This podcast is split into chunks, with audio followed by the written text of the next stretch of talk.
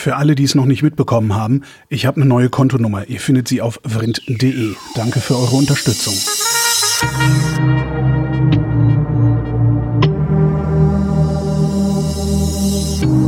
Wer redet, ist nicht tot. Willkommen zu einer völlig neuen Ausgabe der völlig neuartigen, geilobanen, retrofuturistischen Unterhaltungsmatinee mit Tradition, die fast alle Fragen, die an fragen.vrind.de geschickt werden, vrindheitsgemäß jedoch garantiert nicht zeitnah beantwortet.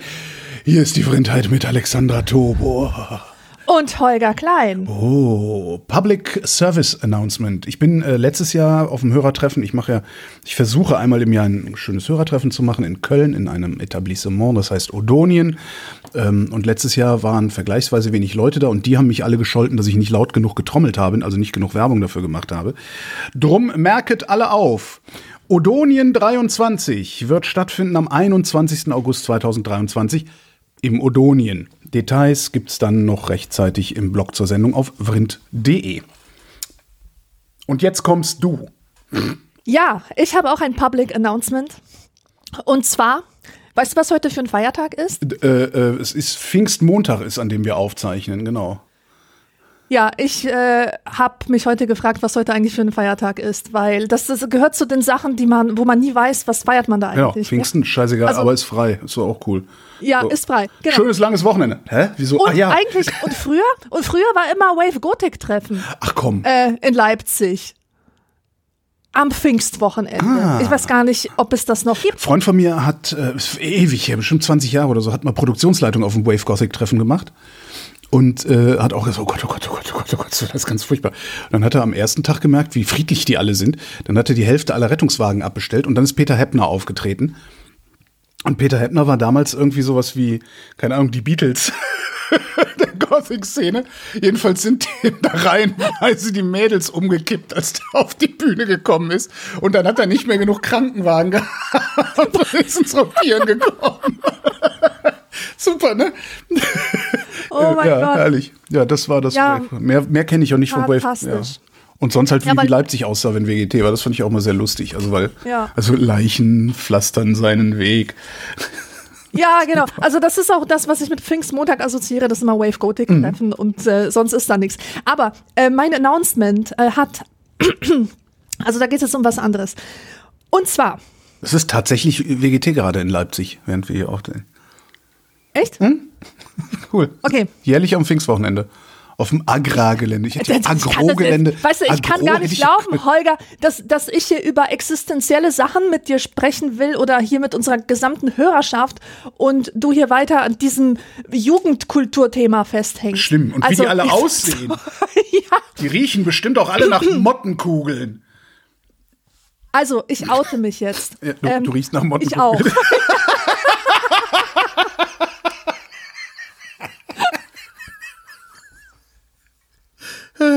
Ja, besser als nach Nein, Lulu. also- das kommt im Alter ja auch irgendwann. Ich weiß nicht, warum ich mich nicht viel eher geoutet habe, aber wir haben die gleiche Bank genutzt, Holger. Das, das, ist, die, das ist die eigentliche, das ist das eigentliche ähm, äh, Schamthema hier. Äh, die mein- Bank, die jetzt gerade dicht macht. Die Bank, die Okay, im Juli verstehe. nicht mehr unter uns sein wird. Das heißt, Okay? das, was ihr im Vorspann gehört habt, nämlich, dass meine Bank pleite macht und ich darum eine neue Kontonummer für Zuwendungen habe, gilt auch so für Alexandra Tobor. Den Link zur neuen Kontonummer von Alexandra Tobor findet ihr in den Shownotes zur Sendung. So sieht es aus. Diese Kontonummer wurde bereits aktualisiert. Sie steht auf in trockenen Büchern.de, aber Mhm. da du ja immer dahin linkst, Genau. Ist es gut. Und du linkst unter dem Stichwort oder unter dem äh, Schlagwort-Slogan Alexandra unterstützen. Fragezeichen? Und ich frage mich, was, was soll dieses Fragezeichen? Als Ja, wäre das ihr? etwas Fragliches. Achso, Alexandra, also ich schreibe ab sofort, ab sofort mit, warte, ich muss das sofort, ich lege sofort hier ein Als neues, Imperativ. ich lege hier sofort ein neues Posting für die Shownotes an, äh, dass das jetzt nicht, dass ich das nicht verkacke, wie ich sonst immer alles verkacke, äh, wie ich zum Beispiel vorgestern, glaube ich, festgestellt habe, dass ich hier noch eine Sendung von Dezember liegen habe, die ich komplett vergessen habe zu veröffentlichen. Jetzt Wow. nicht eine Vrindheit, sondern was anderes. Alexandra unterstützen, Ausrufungszeichen, gefälligst hier entlang. Nee, das müssen wir anders formulieren. Alexandra unterstützen. Nee, reicht ja. Und da kommt dann einfach der Link drunter. Ihr Intro. gottlosen Hunde. Gottlosen, ihr gottlosen Hunde, alles, was ihr, was ihr übrig habt, nachdem ihr mir alles in den Hut geworfen könnt ihr Alex geben. Ja, Hey, weißt du, was mir letztens aufgefallen ist? Ich habe ja im Zug vom äh, Tod vom Nikolas auch ein bisschen äh, so Vrind-Archiv geschaut und so. Ja. Und mir ist aufgefallen, du bist echt voll der Rabenhost. Ich bin So ein Rabenhost? Raben, Ra Rabenhost. Rabenhost. Nicht nur, dass du irgendwelche liebevoll aufgenommenen Sendungen von, von Dezember noch liegen lässt, sondern du hast wahrscheinlich übersehen, natürlich hast du es übersehen, dass wir im Februar eigentlich Zehnjähriges hatten. das ist sowas übersehe ich tatsächlich. Also ich habe auch übersehen, dass äh, eine meiner Auftragsproduktionen zehnjähriges hatte. Ich habe ich übersehe sowas. Ja, Entschuldigung.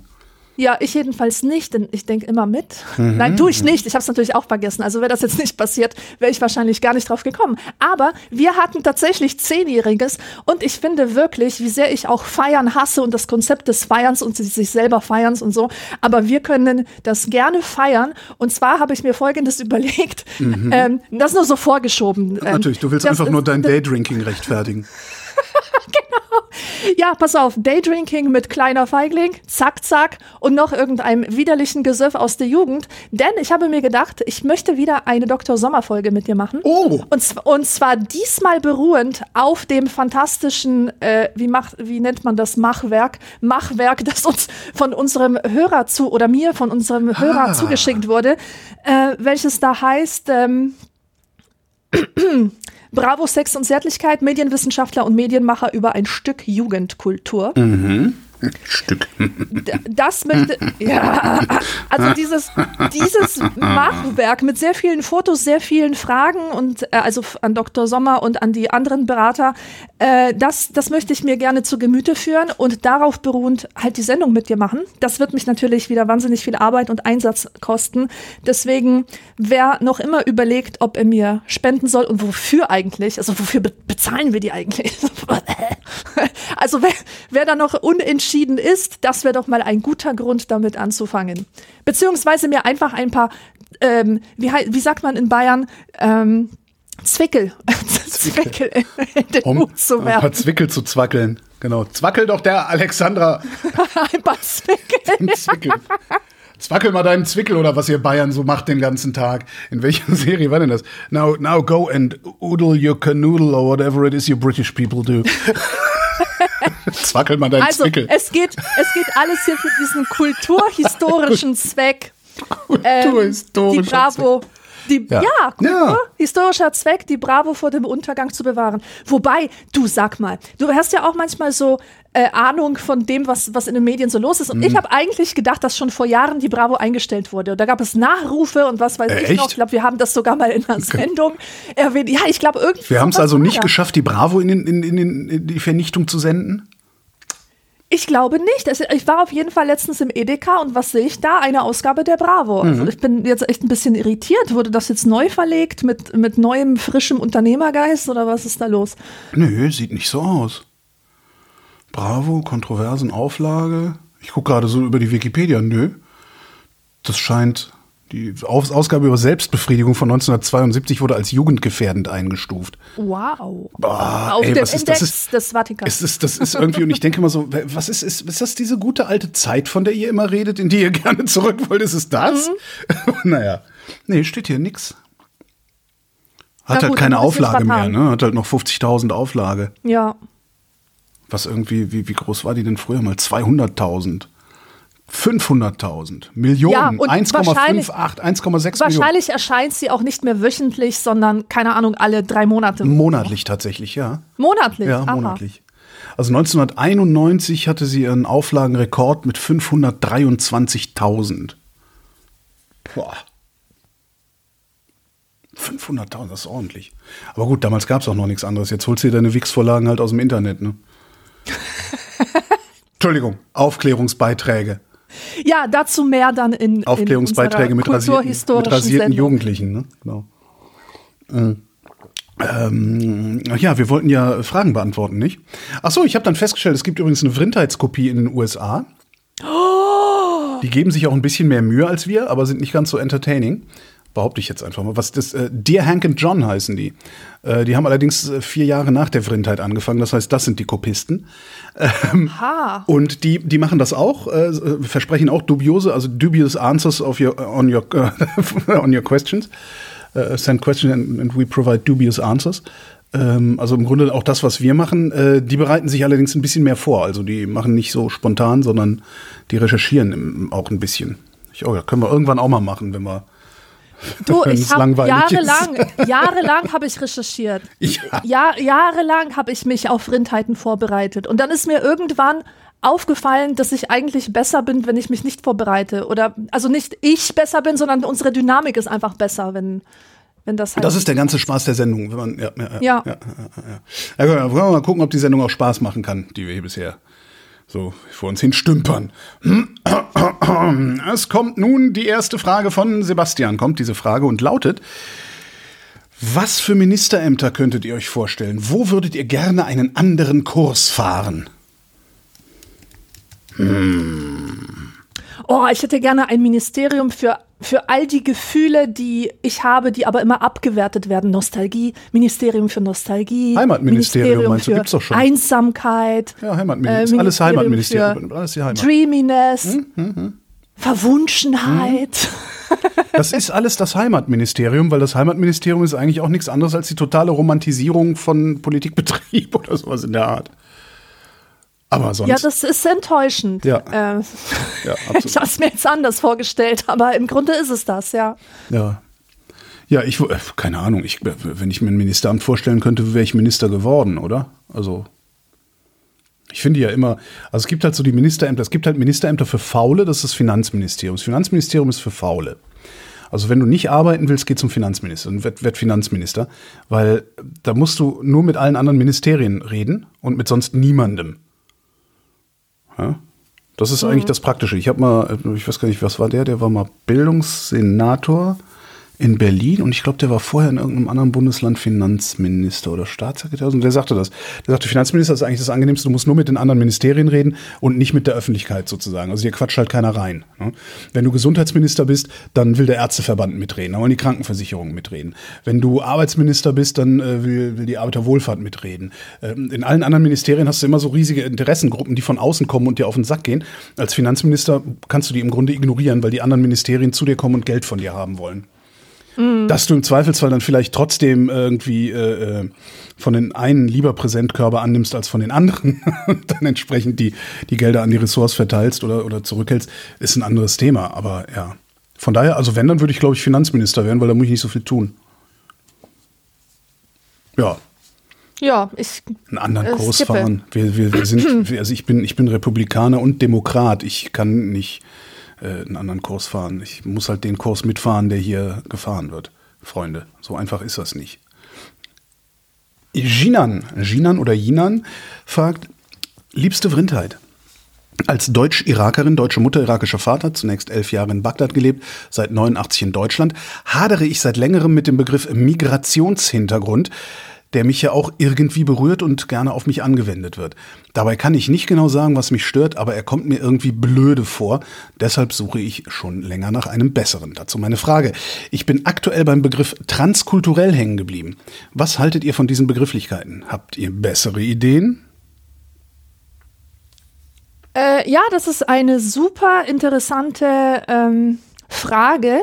Migrationshintergrund hat mich, wo das Wort zuerst aufkam, hat mich das total amüsiert, weil für mich war der Migrationshintergrund die Efeu-Tapete, die wir auf dem Klo hatten in der Sozialwohnung.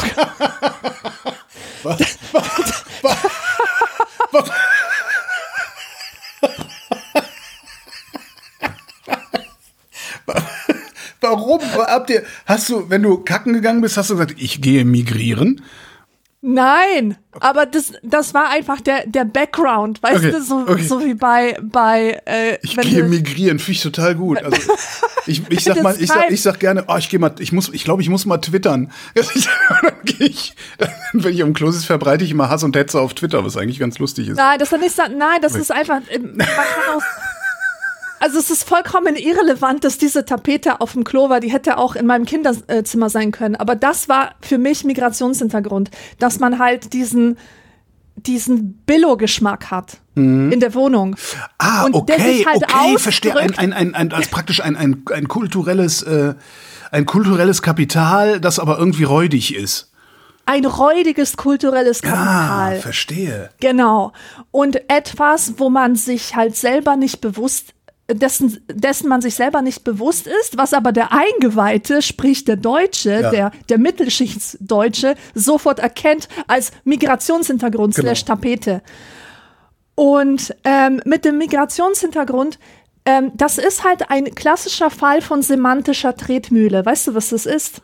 Eine semantische, Semantische- Tretmühle. Nee. Eine semantische Tretmühle beschreibt das Phänomen, dass ähm, sich durch reine Wörter oder Worte, ich weiß nicht, ob es Worte oder Wörter ist, äh, egal, ähm, dass sich durch die äh, Sprache an sich der, sem der, der semantische ähm, äh, Inhalt selten ändert. Das heißt, wenn in der Bevölkerung eine negative Ja, ob- äh, ob jetzt Einstellung einer- gegenüber Migranten Ja. Äh, herrscht, Ja, ja, ja. dann kriegst du die nicht weg, indem du dir einfach ein neues Wort dafür ausdenkst, denn es wird nur äh, eine kurze Zeit dauern, bis das Wort wieder wie ein Schwamm die neue Bedeutung aufsaugt. Äh, die alte Bedeutung. Äh, die alte, Be genau, die alte Bedeutung aufsaugt. Und das nennt man halt eine semantische Tretmühle. Man, Mhm, kommt, man kommt da halt nicht raus. Und Richtig. deswegen ist es vollkommen klar. Es, es, es ist ja nicht nur ein Migrationshintergrund, sondern eigentlich ist es ja eine ganze Phrase und die da heißt Menschen mit Migrationshintergrund. Da steht das Mensch am Anfang, damit auch immer klar ist, dass, das, dass dieser Mensch mehr ist als sein Migrationshintergrund. So war es So. gedacht. So war es- so- ja, aber hat, das funktioniert hat man ja nicht im gemerkt, Alter. Oh nein, also äh, oh, die Migranten werden ja immer noch, immer klar. noch abgewertet. Und dann hat man gesagt, hm, vielleicht sollten wir Menschen mit Migrationsgeschichte sagen, Oh, stimmt, um das ist- dieses, um dieses Narrativ, das so in den Hintergrund, dass alle mit einer anderen Geschichte kommen. Nicht alles sind Asylanten, weißt du, sondern es gibt auch Leute, die Arbeitsmigranten, es gibt halt solche und solche und jeder hat so individuell, ähm, bei jedem muss man individuell hinschauen und so. Und bis jetzt habe ich noch keinen Backlash äh, mitgekriegt gegen Menschen mit Migrationsgeschichte.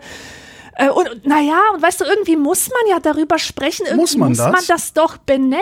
Muss ja, wenn man es das? darum geht, wenn es darum geht, wenn es eine Rolle spielt, Ja, wenn, wir wenn wir darüber sprechen, dann spielt es eine Rolle und dann muss ich das benennen können. Wenn es keine Rolle spielt, muss es nicht benannt werden. Ach so meinst du, okay. Also dachte verstehst jetzt du, wenn ich- Ja, ja, also weil, weil mein Problem ist, also es gab vor, ich weiß nicht, drei Jahren oder sowas, um, äh, Black Lives Matter war, war so dieses Ding. Da hat dann irgendwie wieder, wieder die ganze Republik darüber dif- diskutiert, äh, ob man N-Wort sagen darf oder ob man das nicht sagen darf und äh, alle haben sich irgendwie äh, äh, gecancelt gefühlt und zurückgesetzt gefühlt, weil sie es nicht sagen sollen, weil vielleicht der Anstand einem gebietet, diesen Begriff nicht zu benutzen. Ne, ne, ne, ne, ne. Und irgendwann habe ich mir gedacht, Moment mal, über was diskutieren wir ja eigentlich? Warum will ich überhaupt jemanden als N bezeichnen? Ja? Wa- wa- Warum will ich das überhaupt machen? Also, weil ich, es gibt überhaupt keinen Grund, so darüber zu reden. Und es gibt halt auch in meinem normalen Alltag gibt es überhaupt keinen Grund, über Migrationshintergründe, Geschichten oder sonst wie was zu reden, sondern wenn ich mit Serdar rede, rede ich mit meinem Nachbarn. So, Ja. ob der jetzt einen Migrationshintergrund hat oder nicht, das ist eigentlich ist das vollkommen egal. Vollkommen das ist halt eine, im. Grunde ist das eine Behördensprache, es ist eine akademische Sprache. Da ist die auch sehr gut aufgehoben, finde ich. Also wirklich sehr, gut aufgehoben, weil da, da differenzierst du dann halt wirklich. Ne? Äh, Ist das ein Migrant, also ist er gerade reingekommen äh, oder hat er Migrationshintergrund, das heißt, ist irgendwer irgendwann mal reingekommen. Äh, so, da finde ich das vollkommen okay. Aber du kriegst das so, so in die normale Alltagssprache, kriegst du das nicht übersetzt, weil es immer so eine komische, so eine Bemühtheit in sich trägt, finde ich.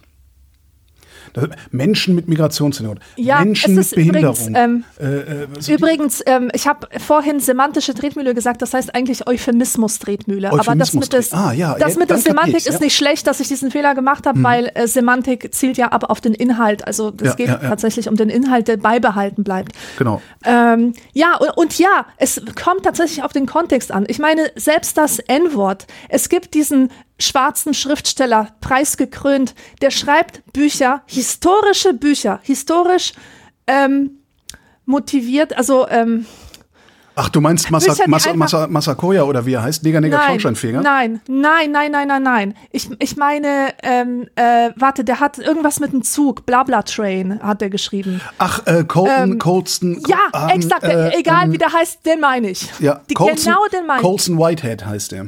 Genau, und der amüsiert sich und ärgert sich über diesen ganzen Diskurs. Äh, also äh, zum Beispiel in der deutschen Übersetzung seines Romans steht wohl äh, am Anfang, die N-Wörter hm, hm, hm, wurden auf Wunsch des Autors explizit beibehalten. Ja. Und ja, natürlich will er das beibehalten. Ja, er will, er will diese historische Realität authentisch Exakt. wie möglich darstellen. Und, Und- in diesem Fall ist dieser Begriff vollkommen gerechtfertigt. Ja, es ansonsten- geht halt darum, wie benutze ich den ja, ja, ja. beschreibend für wie es damals war, ja, oder benutze ich ihn tatsächlich, um Menschen Zu einzuordnen, kategorisieren, genau. zu kategorisieren und zwar in Zusammenhängen, wo es überhaupt keine Rolle spielt. Denn wenn ich jetzt eine, Genau. zum Beispiel eine kulturelle Veranstaltung mache, äh, wo Menschen mit Migrationshintergrund aus ihren Migrationsbüchern lese, dann ist es vollkommen in Ordnung, von Menschen mit Migrationshintergrund äh, zu sprechen. Aber wenn ich jetzt zum Beispiel sage, die habe ich angestellt, weil sie äh, nett ausschaut, äh, gute Qualifikation hat und außerdem keinen Migrationshintergrund hat, weißt du? Ja. Äh, dann, dann wird's halt Dann äh, ist es, kannst du halt auch genau sagen, und weil sie kein Ausländer ist. Ja. Ja, Ist genau. immer der Ausländer, übrigens auch interessant. Das ist irgendwie auch ein ganz komischer, ja, naja. Und was schlägt die jetzt vor, unsere Hörerin, so. als, äh, als Sie- Transkulturell, sie- transkulturell war das, transkulturell war das, genau. Sie heißt übrigens Jinan. Ähm, steht ganz am Jinan, Ende der okay. Mail. Siehst du, da, da mit wäre auch geklärt. Äh, Also transkulturell finde ich eine ziemlich akademisch klingende Wortschöpfung, die sich wahrscheinlich nicht durchsetzen würde. Aber ich finde das Wort von dem, was es ausdrückt, eigentlich sehr gut, weil tatsächlich, wenn man sich Menschen anschaut, individuelle Menschen, dann wird man feststellen, dass dass in jedem so viele verschiedene Einflüsse sind. Also meistens ist jemand zum Beispiel, der aus Polen kommt, nicht nur Pole, sondern der hat auch noch ungarische Wurzeln oder irgendwas aus Russland oder keine Ahnung. Weißt du, es ist, es ist einfach so, da ist so viel Verschiedenes. Und ähm, ich habe mich ja oft bei so Diskussionspodien unterhalten mit, mit anderen Menschen und, und wir haben halt immer wieder festgestellt, dass wir so durchlässig sind, dass wir tatsächlich so ähm, uns, uns gar nicht eingrenzen lassen, sondern so ganz geschmeidig zwischen den Grenzen hin und her fließen. Also insofern finde ich diesen Begriff ganz gut, um vielleicht seine eigene Identität zu beschreiben. Ich glaube aber nicht, dass der so in der Öffentlichkeit funktionieren Nee, wird das ist oder kein im öffentlichen. Diskurs. Ich finde da, was, was, was ja, was ich wirklich, das, und das habe ich den Menschen mit Migrationshintergrund, habe ich das einfach geklaut.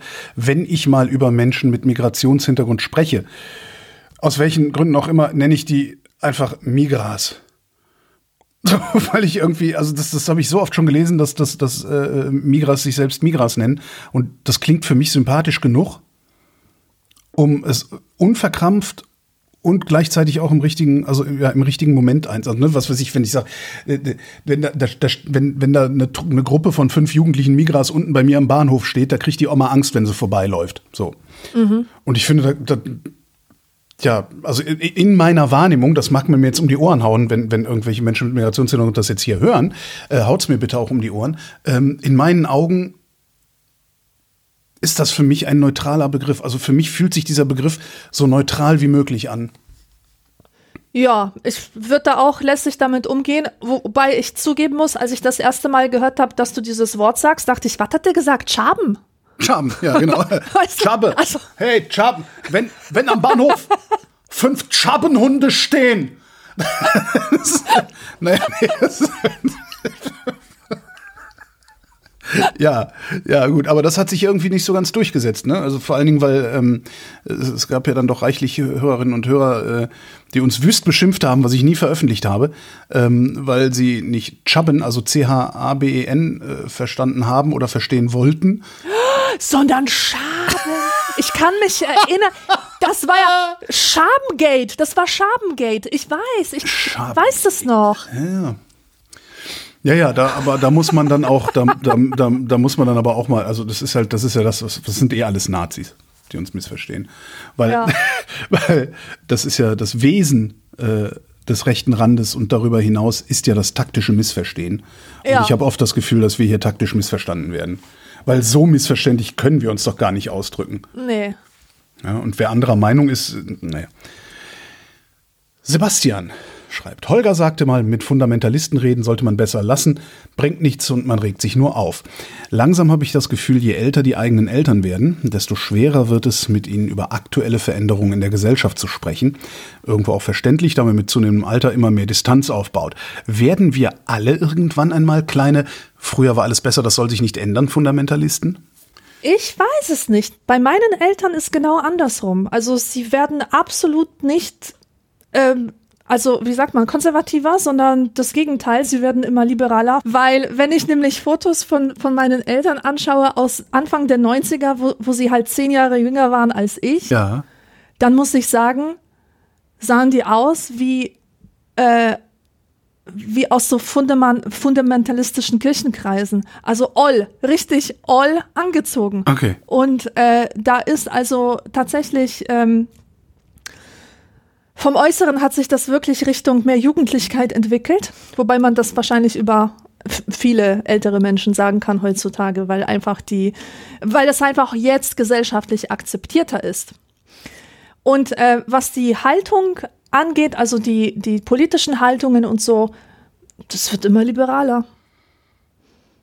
Aber ich, ich habe natürlich, also ich habe eine besondere Situation, ja, weil, weil wir halt aus einem konservativen Land gekommen sind und hier unter Einfluss einer vergleichsweise sehr liberalen Kultur standen ähm, und ähm, man sich halt graduell daran gewöhnt hat und, und gelernt hat, so eigene Positionen zu entwickeln. Ja.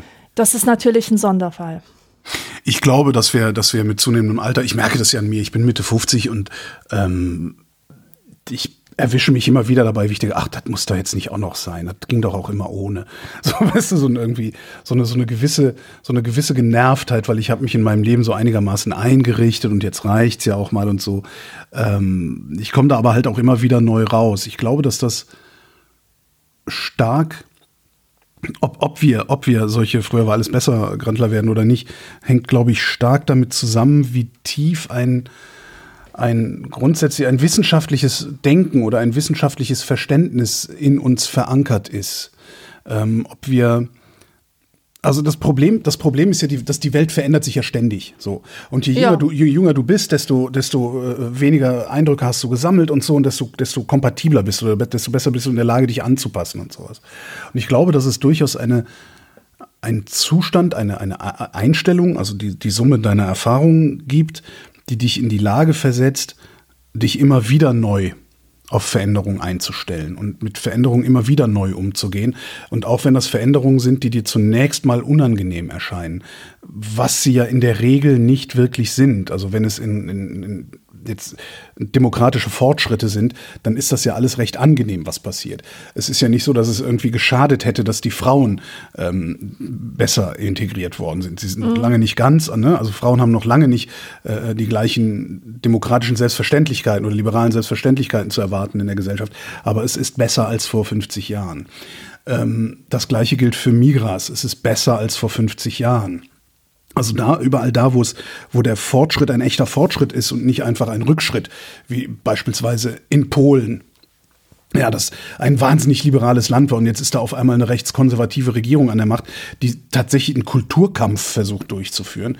Da wird natürlich nichts besser. Ja, da werden kurzfristig werden die Renten besser und alle Leute kommen kostenlos zum Arzt, aber mittel- und langfristig wird's wird's schlechter, weil es autoritär ist und Autoritarismus macht immer alles schlecht. Ähm, und ich glaube aber, wenn du, wenn du halt in so einer Geisteshaltung existierst, dass alles, was an Veränderung kommt, du nicht unbedingt umarmst, aber es dir wenigstens mal anguckst. Und nicht so, nee, brauche ich nicht, geh mir weg damit. Ach, hör auf. Weißt du, äh, hast du ja total oft so. Hier ist eine neue Technologie, was auch immer es sein mag. Das Smartphone, das Essen mit Messer und Gabeln, die Leute in der Bahn erst aussteigen zu lassen, bevor man einsteigt, solche Sachen halt. Ähm, da ist eine neue Technologie, eine neue, neue Gepflogenheit, eine neue Kultur im Grunde. Da erstmal zu gucken, was, was, hat, was, was, was kann ich denn davon haben? Was, was, welchen positiven Effekt hat das denn möglicherweise auf mich? Ähm, und ja, und dann kommt man irgendwann dahin, wo, wo, wo ich bin. Ich habe ich hab auch, ich habe in der Mediengesellschaft angefangen zu arbeiten, äh, in der das war ein patriarchales Ding. Ich hatte zwar Chefinnen und so, aber im Wesentlichen war das ein Männerding. Sieht man ja dann auch, ne, diese ganzen MeToo-Geschichten, ähm, da, da, da kommt ja auch langsam aber erst hoch, was in der Medienwelt eigentlich tatsächlich los war und ist. Ähm, Und, und ich habe, als ich angefangen habe in diesem Business, habe ich im Wesentlichen gegen andere Männer konkurriert. Ja, äh, als ich rausgegangen bin aus diesem Business, also als sie mich dann 2021 äh, ähm, aus dem Sender entfernt haben, oder von der Antenne entfernt, muss man sagen, ähm, da habe ich halt nicht nur gegen Männer, sondern auch gegen Frauen konkurriert. So, das ist natürlich ein bisschen schade, weil wenn ich nur gegen Männer konkurriere, weiß ich ganz genau, wie ich das zu machen habe, weil im Zweifelsfall gehe ich mit dem in den Puff. Ja, dann das, dann haben wir das übliche männerbündische Ding sie und keiner geht dem anderen auf den Keks und dann wurschteln wir uns irgendwie durch auf Kosten der anderen. Und das waren eben lange Zeit die Frauen, die Ausländer der, ne, und so weiter. Und dann habe ich irgendwann gedacht, so, ich mache da jetzt einfach mal mit. so, ja? Ich stelle mich jetzt nicht mehr in der Pause hin mit, äh, mit den anderen Kollegen und jammere rum, dass schon wieder eine Frau äh, den Job gekriegt hat und nicht ein Mann den Job gekriegt hat. Und überlege mir, vielleicht lag es auch halt einfach daran, dass sie gut ist für den Job und nicht nur, weil sie eine Frau ist. Das hatten wir ja auch eine Zeit lang, dass wir, dass wir eine sehr starke Quotierung haben, hatten oder sogar noch haben im Sender, das weiß ich gar nicht so genau. Es sind halt nur Frauen befördert worden. Kategorisch wo sich die Typen natürlich alle aufgeregt haben und ne? mhm. Aber stellt sich raus, der Laden läuft halt auch mit Frauen genauso schlecht wie mit Männern. Ja? Mhm. So, das ist halt äh, die Erkenntnis. Und wenn du das umarmst, wenn du sagst, nee, Moment mal, dann, ja, dann konkurriere ich jetzt halt, einerseits konkurriere ich gegen, gegen viel mehr Menschen und auch noch Menschen an, des anderen Geschlechts, für das ich mich nie wirklich interessiert habe. Darum weiß ich auch überhaupt nicht, wie die so ticken. Ne? Das ist ja auch so ein Problem. Mhm. Ach, ich mach mal mit. So, es gab irgendeinen Moment, wo ich gedacht habe, ich mache das jetzt mal mit. So, so schlimm kann es ja wohl nicht sein. Und stellt sich nee, ist überhaupt nicht schlimm. Hat mir nur Gewinn gebracht. Es hat mir nur Gewinn gebracht. Das müssen andere beurteilen. Ich behaupte es jetzt einfach, es hat mir nur Gewinn gebracht, feministischer zu werden. Mhm. So. Und ich glaube, wenn man, wenn man solche Erfahrungen macht und diese Erfahrungen immer wieder in seinem Leben macht, ja, dass es dich nicht umbringt, in eine neue Wohnung umzuziehen, dass es dich nicht umbringt, in eine neue Stadt umzuziehen und dass es dich vielleicht sogar nicht umbringt, in eine neue Gesellschaftsordnung umzuziehen, die ja auf der alten basiert. Ist, wir sind immer noch eine Demokratie, ja? Also Frauenrechte, also Feminismus, Feminismus in all seinen Ausprägungen, in all seiner Intersektionalität, die es da gibt, äh, ist Feminismus nichts anderes als Demokratisierungsfortschritt. Und solange das ja. so bleibt und ich das ein paar Mal gemerkt habe, dass das funktioniert und dass ich, dass ich davon auch einen Gewinn. Himmel, meine Frau ist meine Chefin, ich schreibe der Rechnungen. Ja? Ich früher für undenkbar gehalten, so ein Zustand. Mhm. So, äh, äh, ja, das, ne? Ich, ich, ich glaube, zumindest für mich, also ihr, ihr werdet es merken, wenn wir hier lang genug senden, aber ich glaube, mich kann so gesehen kaum noch was erschüttern. Und ja. ich glaube, daran hängt es dann auch. Aber wenn du nie gelernt hast, dass ein Ortswechsel unproblematisch ist, sondern du immer nach einer Woche schon wieder nach Hause gefahren bist, weil du halt zwei Wochen brauchst, um dich dran zu gewöhnen, mhm. dann wirst du halt so ein Verhalten an den Tag und dann wird dir irgendwann alles zu viel und alles zu schwer. Ja, ja, klar. Der Robert, das ist der Robert, der nicht mehr unter uns weilt, aber eben mhm. trotzdem unter uns weilt, was ich immer noch ganz toll irgendwie geil finde, ja. Der Robert schreibt, was hat die Apple Watch je für uns getan? Oder anders, wofür? ich vermute, er meint, wozu braucht man das? Ja. Ja, Alexander, das ist ein popkulturelles Phänomen. Das ist doch genau deine Expertise. Ja, kann ich aber trotzdem nichts dazu sagen, denn ich besitze dieses Ding nicht und äh, ich sträube mich auch dagegen. Warum? Also das ist, das ist tatsächlich so eine Sache, wo ich mir denke, nee, ich möchte einfach, ich bin schon abhängig genug von den Geräten, die ich schon nutze. Und wenn ich so ein Ding ständig am Körper habe, was mich nervt und was mir irgendwelche Kreise schließt und so. Naja, das ist ja, das ist aber ja deine eigene Entscheidung, ob du die, diese Funktion nutzen willst. Du bist ja nicht verpflichtet, die Uhr so zu benutzen, wie sie beworben wird. Ja, ja, natürlich. Ähm, aber angenommen, ich hätte sie jetzt den ganzen Tag am Arm. Ja. Ich, ich, ich, lege halt extrem großen Wert drauf, mich von meinen el elektronischen Geräten distanzieren zu können. Das heißt, oft lege ich mein Handy weg, schließe es in ein Kästchen ein, äh, gehe weg und habe das halt nicht ja. bei mir. Und dann äh, freue ich mich auch, wenn ich etwas recherchieren muss oder wenn ich gucken will, wie das Wetter ist und ich habe nichts, wo ich das nachschauen kann, weil dann bin ich, bin ich nämlich gezwungen, zum Himmel zu schauen und selber zu gucken, wie das Wetter ist. Ja. Und ich möchte einfach diese, diese Abhängigkeit nicht haben und ich glaube, in die würde ich geraten, wenn ich eine Apple Watch hätte. Kann ich natürlich nicht wissen. Äh, summa summarum ist es aber so, dass ich dieses Ding nicht brauche. Es gibt in mir kein Begehren, es zu besitzen. Und solange ich keinen Sinn darin sehe, brauche ich es auch nicht. Natürlich, wenn ich irgendwann gesundheitliche Schwierigkeiten bekomme und es stellt sich heraus, dass diese Apple Watch ähm, lebensrettend sein kann, dann würde ich das wahrscheinlich einsehen. Aber ansonsten ist es für mich einfach nur ein Gimmick mhm. von der Art Gimmick, die ich nicht in meinem Leben brauche. Ja. Damit gehörst du zu den glücklichen Menschen, eventuell, zu den glücklicheren Menschen. Ähm, ich, für mich hat die Apple Watch getan, zu wissen, dass ich so ein Ding nicht haben will. Ähm, ich habe mir die gekauft, sogar zwei Generationen davon, habe die benutzt, fand das auch ganz praktisch. Mich hat aber von Anfang an, also ich finde diese, diese Selbstvermessung einerseits ganz cool. Also zu wissen, oh, heute bin ich so und so viele Schritte gelaufen oder ne, oder die Sauerstoffsättigung in meinem Blut ist nicht so besonders. Äh, was ist denn da los? Das sind so ganz interessante Daten irgendwie, finde ich. Ähm, aber was mich wirklich an dem Ding stört, ist, erstmal habe ich ein ästhetisches Problem damit. Ich finde diese Gerätschaften, die es da so gibt, allesamt nicht schön. Nee, es gibt, sind die es gibt einen Hersteller, der baut eine Smartwatch, die habe ich mir dann zum Schluss auch gekauft. Die, das ist eine Uhr, die sieht aus wie so eine ganz normale, also die ist rund, ja, wie so eine ganz stinknormale Armbanduhr.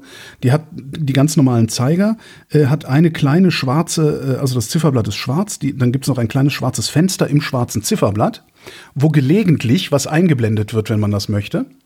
Und darunter gibt's noch so eine zusätzliche, ähm, also unten in der Mitte ist nochmal so eine zusätzliche Anzeige, äh, das ist der Schrittzähler, da läuft einfach so ein Zeiger mit äh, und zeigt dir an, wie viel Prozent äh, deines voreingestellten Schrittziels du erreicht hast, wenn du sowas machen möchtest. Aber ja. diese Uhr, wenn du die am Arm hast, die sieht aus wie eine ganz normale Armbanduhr. Da leuchtet nichts, da blinkt nichts äh, und nichts und die äh, hat auch gar nicht so viel Datengedönse wie diese Apple Watch. Sie ist signifikant billiger als die Apple Watch, obwohl sie immer noch nicht billig ist, sondern auch noch 200 Euro gekostet hat oder sowas. Ähm, und das, abgesehen von der Optik, weil ich mag gerne schöne Uhren. Armbanduhren sind für mich Kleidungsstücke. Und die Apple Watch, so praktisch sie war, war immer so ein Kleidungsstück, wo ich nicht mit zufrieden war. Weißt du, so ein, so die Jacke, weißt du, so eine Funktionsjacke, die da eigentlich, eigentlich super praktisch, aber irgendwie fehlt was oder stimmt was nicht. Und das hatte ich bei der Apple Watch immer. Und das Schlimmste oder eine der schlimmsten Sachen bei dieser Apple Watch ist, du musst alle zwei Tage den Akku aufladen. Ich habe keine Lust, mir also ein Kleidungsstück anzulegen, das Zusatzfunktionen hat, was ich aber ständig aufladen muss. Das hat mich völlig irre gemacht. Und diese andere Smartwatch, die ich jetzt habe und einfach trage wie eine normale, wie eine normale Armbanduhr. Also, dass ich wirklich denke, so, was möchte ich denn heute? Möchte ich jetzt ein dunkles Zifferblatt und das braune Armband oder möchte ich das schwarze Armband und ein helles Zifferblatt oder irgendwie sowas? Ähm, da, danach suche ich dann aus, ob ich die Uhr anlege oder nicht. Äh, und wenn ich geweckt werden will, benutze ich die, weil die mich vibrierend weckt. Weil ich werde von allen anderen Weckmöglichkeiten aggressiv. Mhm. Das ist das einzige wirkliche Killer-Feature, was ich da habe. Ähm, und die benutze ich halt wie eine ganz normale. Und die muss ich nur einmal im Monat aufladen. Und das ist dann so selten Aufladezwang, dass man nicht mehr merkt, dass man sie aufladen muss. Aber ja, die, also Smartwatch, ich glaube, dass das. Ich weiß nicht, wie die es geschafft haben. Also ich. Ich habe nicht verstanden, wie sie es geschafft haben, derart einen, einen derart großen Markt zu kriegen damit. Also, weil so groß kann das Bedürfnis der Menschen nach Selbstvermessung doch überhaupt nicht gewesen sein.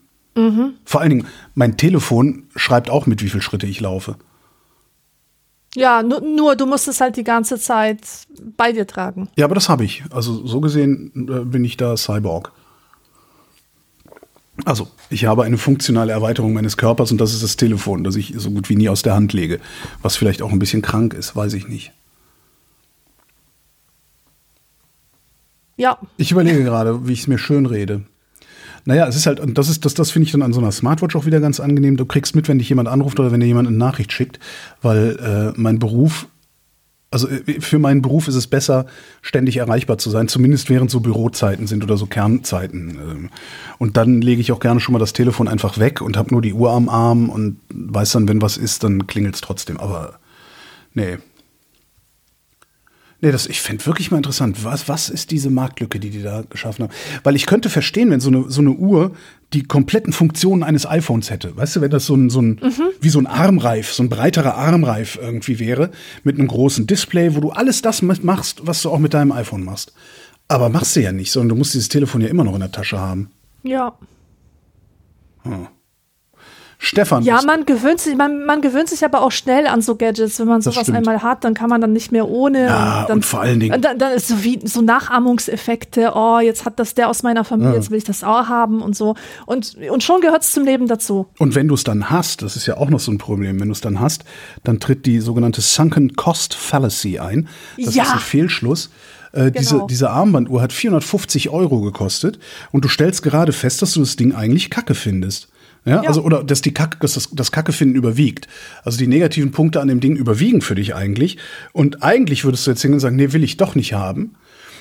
Und dann stellst du aber fest, naja, wenn ich es jetzt verkaufe, kriege ich nur 250 Euro. Das ist ja auch nicht, denn jetzt habe ich so viel Geld ausgegeben.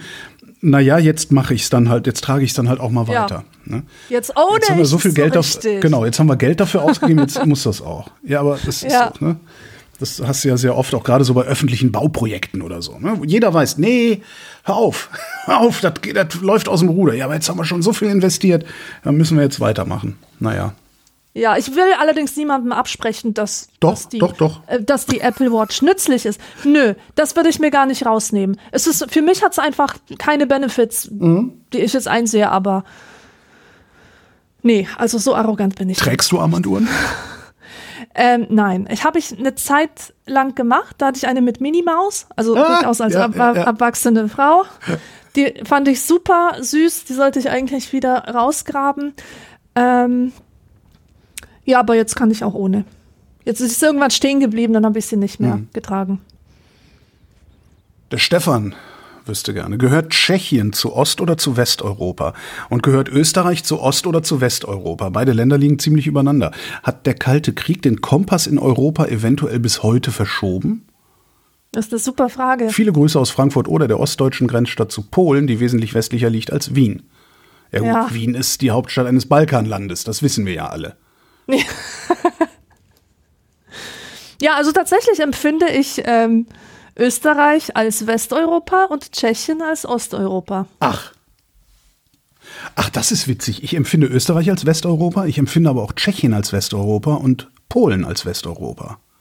Ja, das tue ich obwohl halt sie, Obwohl sie in, in Osteuropa liegen, also ne, in, äh, wie heißt es, Central and Eastern Europe, also Zentral-Osteuropa liegen. Eigentlich ja. zentral, eigentlich sind genau, es Zentral-Osteuropa. Äh, zentral, ja. man das.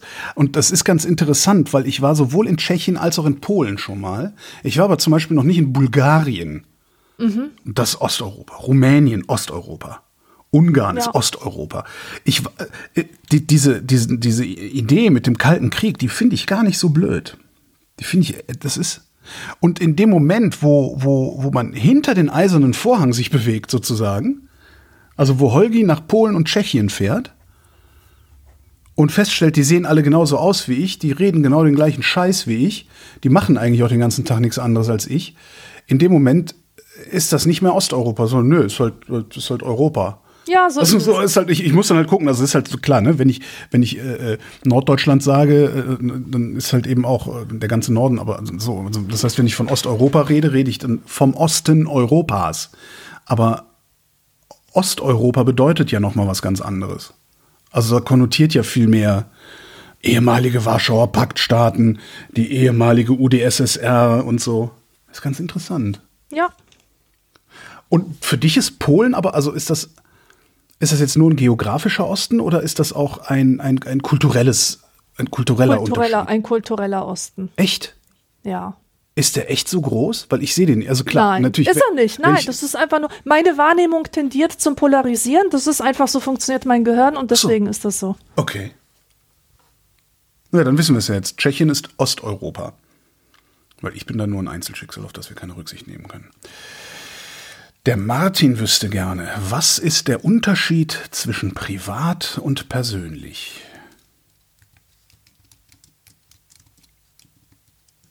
Na? Privat, äh, würde ich sagen, ist was Rechtliches. Also ein Privatgrundstück. Oder man be benutzt es ähm, in Abgrenzung zu anderen Dingen, wie zum Beispiel, das ist privat, das ist geschäftlich. Und persönlich benutzt man in einem eher emotional gefärbten Sinne, das ist persönlich, das ist intim, das ist, das geht dich nichts an, das ist etwas, das gehört zu mir als Individuum. Ist das meine spontane Ich Antwort? würde auch sagen, also privat ist nicht öffentlich. Ne? Also das findet halt irgendwo nicht draußen statt. Ähm, persönlich ist nicht allgemein. Also ne, das, das heißt, es ist nicht für die Allgemeinheit bestimmt. Das heißt, alles, was wir persönlich besprechen, das geht niemandem was an. Alles, was wir privat besprechen, kann durchaus jemandem was angehen, nämlich wenn jemand anders davon betroffen ist. Ja, So, aber was mich persönlich betrifft, das betrifft mich und nur mich. ja.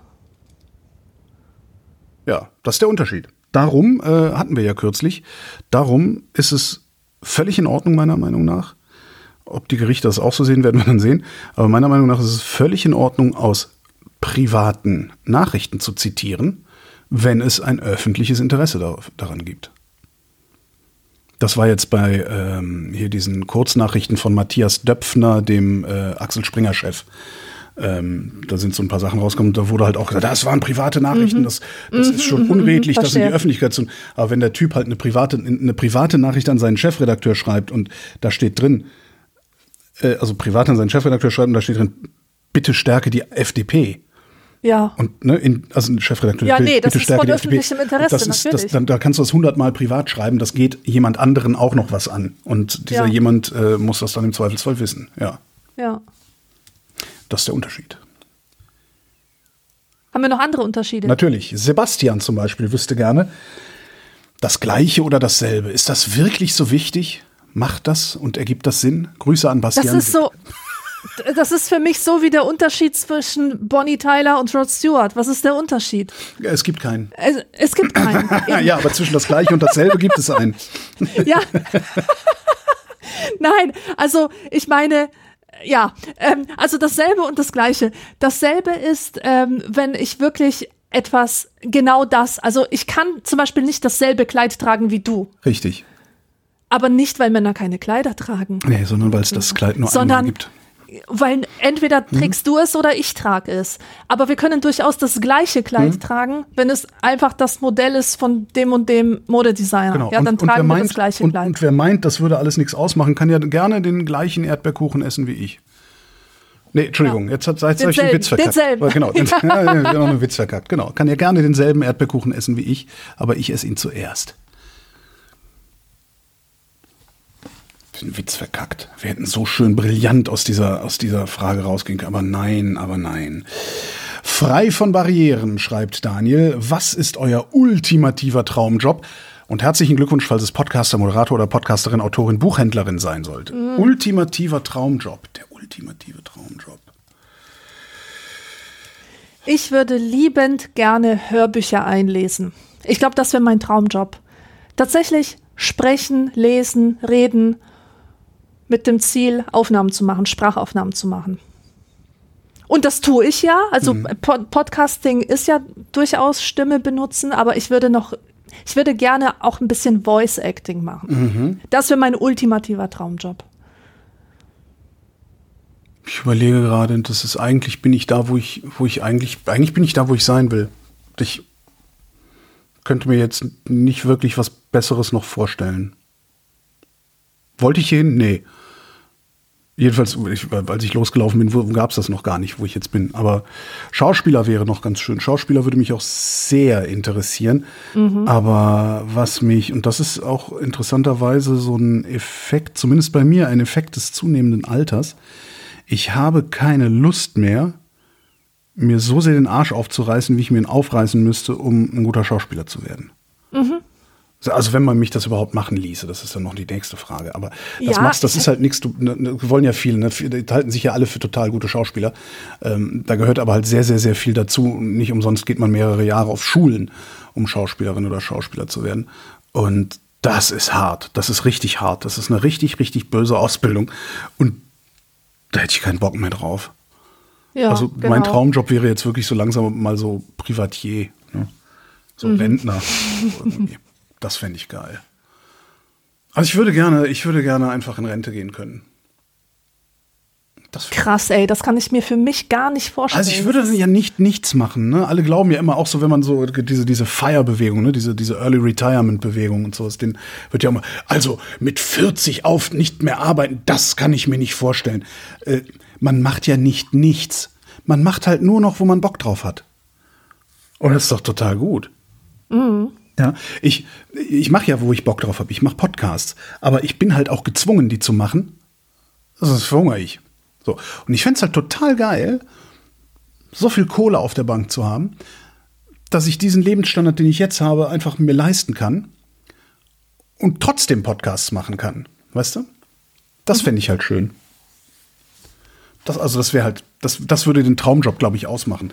Das ich glaube, der ultimative Traumjob, und jetzt wird es abstrakt, der ultimative Traumjob ist der, den du machst, wenn du ihn nicht machen musst. Oh ja.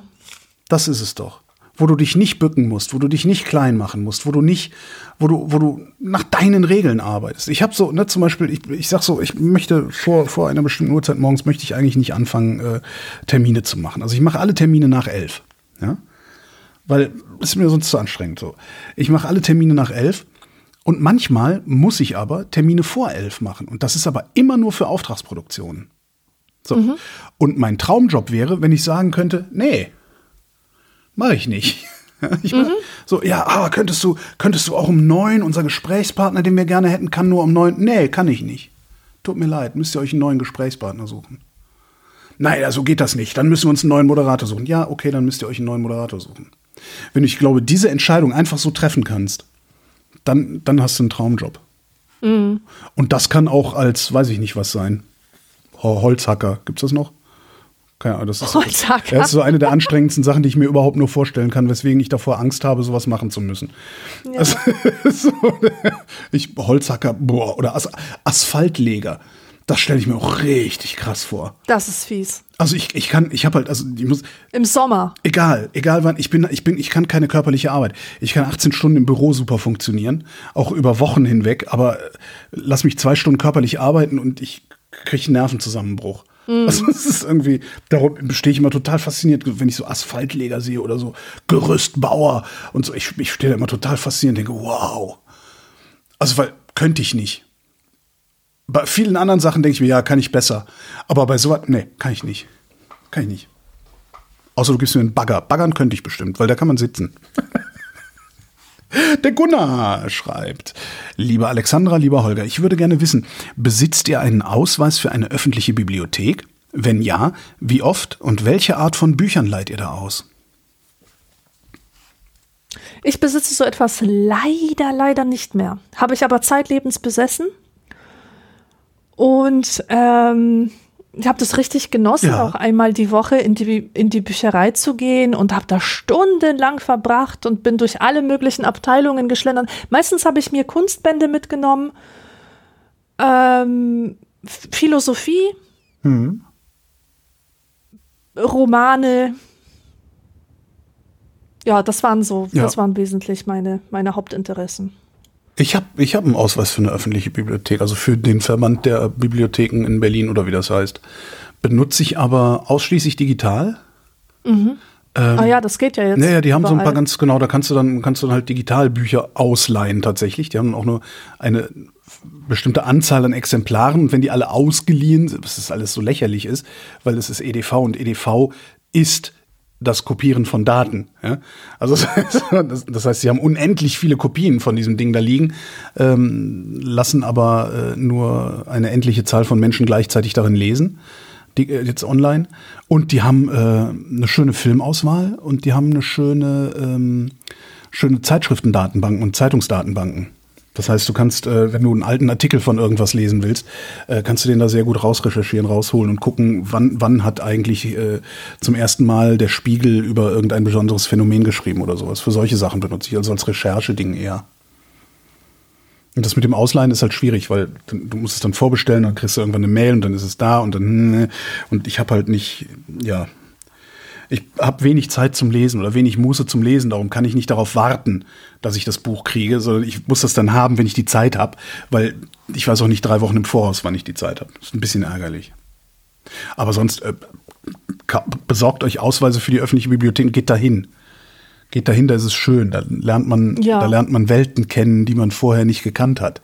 Ja, und vor allem ist es auch so schön ruhig. Und es ist wirklich so, so wohltuend, abseits von diesem ganzen Büchermarktgeschrei. Und das sind die neuesten Neuveröffentlichungen. Ach so, du meinst diese Stapel bei Thalia und so. Ja, okay. Ja, ja, genau. Also jenseits einfach davon, was gerade in ist, was gerade auf den Bestsellerlisten steht, jenseits davon noch Sachen zu entdecken. ja. Nicht immer nur auf irgendwelche Podcasts angewiesen sein oder aktuelle Literatursendungen, die dir halt den neuesten Scheiß verkaufen. Es gibt in der Vergangenheit einfach paar ganz tolle Sachen zu entdecken und diese Sachen kann man tatsächlich in einer Bibliothek ähm, ohne, ohne dieses ganze Framing kann Ja, man das ja. da ähm, ausfindig machen.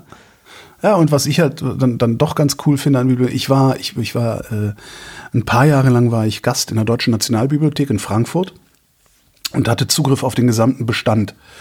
Das ist selten, dass, dass jemand sowas hat. Du kannst, wenn du, äh, weiß nicht, Philosophie studierst, äh, kriegst halt Zugriff auf die Philosophie und vielleicht noch auf die Soziologie oder irgendwie sowas. Ähm, und ich habe aber, weil ich äh, Presse war, auf den gesamten Bestand zugreifen können, weil Recherche äh, ne, muss ich halt überall und konnte dann Comics im Original lesen und so, also so, ne, so Donald Duck Comics 50 Jahre alte und sowas. Das war schon geil. Ach, ja, aber da musste man auch wissen, was man haben will weil da, kann, da, da konnte man dann nicht mehr stöbern, weil das ist einfach zu groß und, und, und, und mit Magazinen und allem. Ah, toll. Nee, geht dahin, macht das mal. Der Martin braucht, was würzig belegtes Fladenbrot aus einfachem Hefeteig angeht, Hilfe.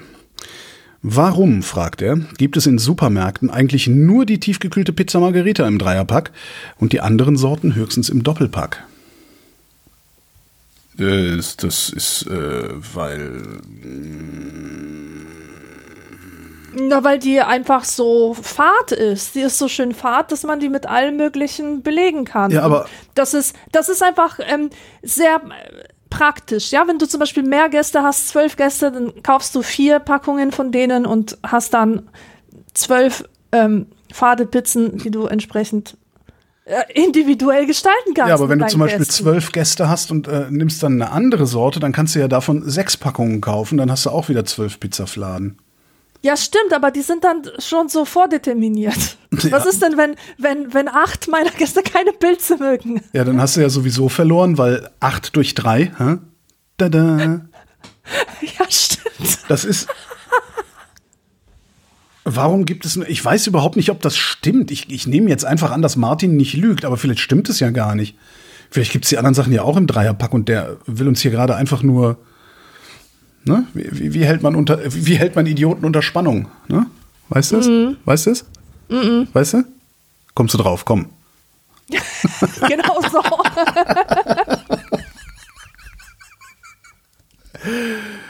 Der Pepe fragt, stellt ihr Namenartikel voran? Also, sag doch mal, die Alexandra, stellst du Namenartikel voran? Du, der Holger. Oh, ich kenne Äußerst ungern. ich kenn, ich kenn Leute, Alexandra, die sagen ständig meinen Namen, Alexandra, wenn sie mit mir reden. Oh Gott, ich kenne das. Das ist so schrecklich. Und ich denke mal, hör auf, bitte, bitte auf. Und ich weiß immer nicht, was ich dann sagen soll. Eigentlich müsste man jedes Mal, wenn er meinen Namen sagt, mich sagen, ja? Oder ja, bitte? Ich weiß, ich weiß, Holger. Ja? Das ist. Was? Ich, ich frage mich auch mal, was das ist. Weißt, ich habe eine Kundin, die sagt immer: Hallo, Frau Tobor. Wie geht's Ihnen denn, Frau Tobor? Ist das Wetter nicht schön heute? Ich weiß Frau auch nicht, was Tobor? das- Und das alles in einem Zug, weißt du? Ja. Und äh, ich fühle mich dadurch wirklich, das, das ist total übergriffig Ja, und, und das schafft so eine Form von Intimität, die mir gar nicht genehm ist. Und genauso ist es mit Leuten, die ständig sagen, ja, ich weiß, Alexandra, ich verstehe dich, Alexandra. Das ist so wie in, bei gute Zeiten, schlechte Zeiten. Ja. Ja, aber ja, aber reden die denn da so? Ist das, ist das was, was man aus dem aus Ja, dem die reden Drecksfernsehen so. Äh, das ist aus dem Drecksfernsehen. Okay. Und also äh, meiner Erinnerung nach äh, reden die so, weil das fühlt sich halt für mich so an, so wie gekünstelter Dialog. Das, das hört sich für mich hölzern an. Ja, Alexandra, ich weiß. So wie, wie weiß ich nicht, um die Zuschauer nur mal dran zu erinnern, wer dieser neue Charakter ist oder Kann so. natürlich sein, aber es ist ja kein Hörspiel. Obwohl die meisten bügeln, während das läuft, ne? Ja. Vielleicht liegt es daran, aber ja. Aber äh, der, der, Alex, der, der, der Alexander hat gesagt, die Alexandra hat gesagt, Alexandra Ja, und das hat gesagt. ich, überlege du, gerade. das, das mag ich auch gesagt, die nicht mit diesem der, weil das kommt ja aus dieser Kinderladenkultur. Was? Ähm, Wie? Was? Ja, also habe ich mal gehört, weiß ich nicht. Ich kann dann nicht, nicht Okay. mehr darüber sagen. Ja, wenn, wenn, die, wenn die Vrindheit das sagt, dann ist das so, aber äh, ja. Ja. ich weiß nicht, also dieses, das kommt aus dieser Zeit, als man irgendwie, äh, ich kann es jetzt nicht ausdrücken, aber da hat man mit, mit Kindern auch so in dritter Person gesprochen und so. Dann kommt der Papa, weißt du, dann kommt der Papa und der, und dann geht er mit dir zum Eis essen. Ja, weißt aber- kennst du das? Ja, aber passiert das heute nicht immer noch? Also dann kommt die Mama, Ja, die, doch. die Mama holt dich gleich ab. Doch, doch, das passiert immer noch. Aber ja, ja, ich will nichts gesagt haben. Ich, möchte Ich überlege gerade, was das Lösch was, mich. Okay, ich lösche dich. Ähm, dumm, die dumm. Es ist auf jeden Fall, also was ich auf jeden Fall finde, dass der Holger und die Alexandra, das ist für mich so eine, so eine Kindersprache. Es gibt ja auch so Leute, die sagen immer noch, als Erwachsene sagen die, dass sie etwas Kacke finden. Ja, ich. Das, das finde ich immer cringe ohne Ende, weil, weil das ist, Du findest das cringe, wenn die anderen Kacke sagen. ne? ja, ich Ja, finde es schwul cringe. zu wenn sagen ist voll behindert, ne?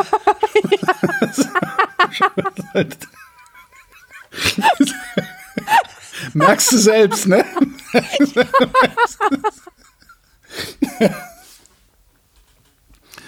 Mann, Mann, Mann. Wie soll man denn da noch den Menschen ordentliche Orientierung bieten? Äh, zum Beispiel so, der Georg schreibt, ist Großbritannien noch Mitglied der Europäischen Oh, wir schreiben den 14. Januar 2019. Das britische ja Parlament Wahnsinn, stimmt das ja morgen über den Brexit-Vertrag ab. Stimmt. Ist Großbritannien noch Mitglied der Europäischen Union? Nein. Ist die Europäische Union gestärkt oder geschwächt aus diesem Brexit-Wahnsinn hervorgegangen? Weder noch, würde ich sagen. Ähm, ich glaube, das hat die Union halbwegs, halbwegs wenig berührt, würde ich mal denken. Also es, nimmt halt extrem Ressourcen immer noch in Anspruch, weil die Briten ähm, zwar Verträge verhandelt haben, aber sich dann nicht dran halten wollen und darum neu verhandeln. Ähm, aber nee, ich glaube nicht, also die, ich habe jetzt nicht den Eindruck, dass die, die Union daraus geschwächt hervorgegangen wäre. Und selbst wenn, wäre das, glaube ich, von äh, sowohl von der SARS-2-Pandemie als auch dem Überfall auf die Ukraine derart überlagert worden, dass die Ökonomen es messen könnten, aber wir es, glaube ich, als, also in unserem Alltag nicht merken würden. Oder hast du einen anderen Eindruck? Nö. Nö. Don't know, don't care. Jonathan fragt, wie lange bereitet ihr euch auf eine Vrindheitssendung vor? Lest ihr die Fragen vor der Sendung? Macht ihr euch dann schon Gedanken oder recherchiert ihr dazu? Oder ist alles in Anführungszeichen, in awkward Anführungszeichen, improvisiert? Das ist natürlich, Jonathan, ist das hier alles improvisiert. Ja, denn wir sind Profis.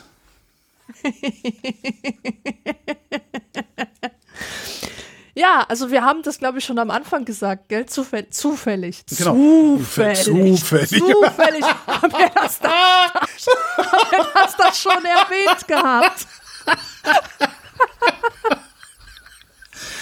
Ja, Wahnsinn. Zufälle gibt's hier bei uns in dem heiteren gemeinsamen.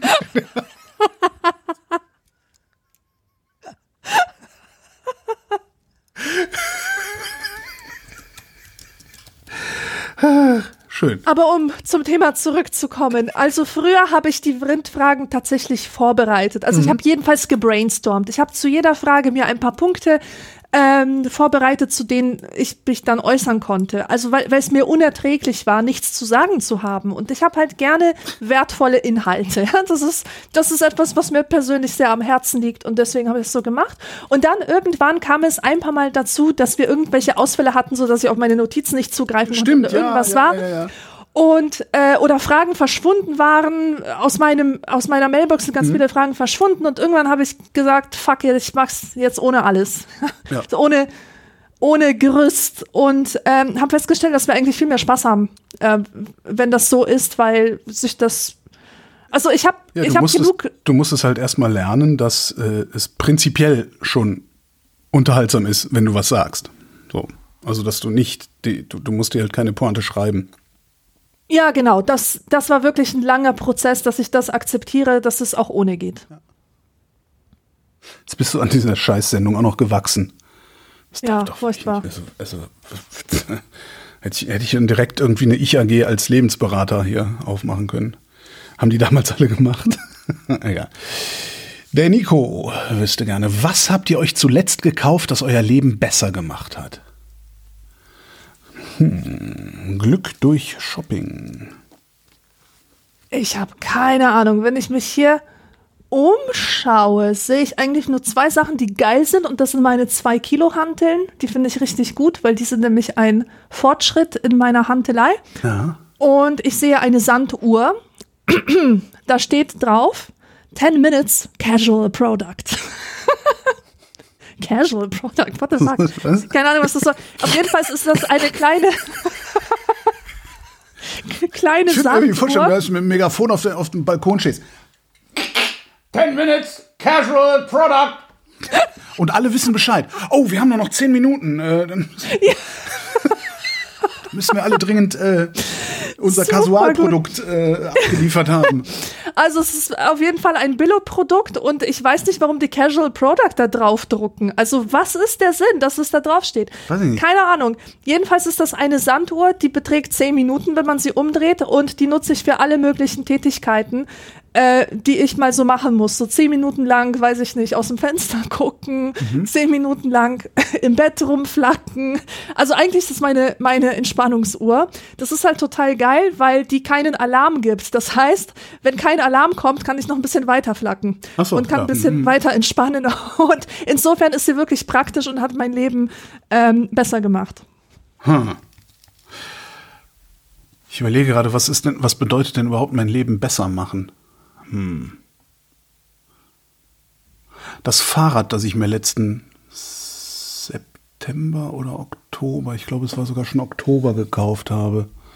Das ist, ich habe mir, ich habe ja über die Pandemie so viel zugenommen, dass, äh, also ich, ich, hab, ich habe ja ein E-Bike, so.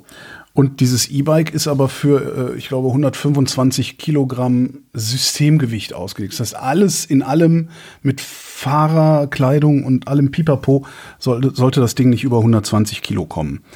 Ähm, jetzt wiegt das Fahrrad selber 15 Kilo. Das heißt, äh, eigentlich darfst du da nur noch äh, mit 105 Kilo drauf. So, davon bin ich immer noch weit entfernt. Und ich habe, das, das, das Rad steht halt jetzt die ganze Zeit bei mir im Wohnzimmer. Und ich denke so, ja, irgendwann wirst du vielleicht nochmal abgespeckt haben, dann kannst du damit fahren.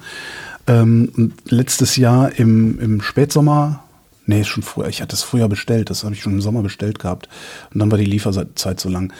Äh, habe ich mich auf die Suche gemacht nach einem weiteren E-Bike, ähm, auf das du auch als schwerer Mensch drauf darfst. Weil die meisten Dinge haben so bei 120, 130 äh, Kilo Systemgewicht machen die Schluss. Also dann darfst halt, wenn du über 100 Kilo wiegst, solltest du dich eigentlich auf keins der, der, dieser E-Bikes setzen, ohne mal vorher in die Anleitung geguckt zu haben. Und ich habe dann halt einen Hersteller gefunden, der hat äh, ein E-Bike, das habe ich mir dann auch gekauft, in einer Ausstattungsvariante, die heißt Happy Size. Und da darfst du mit 160 Kilo Fahrergewicht drauf.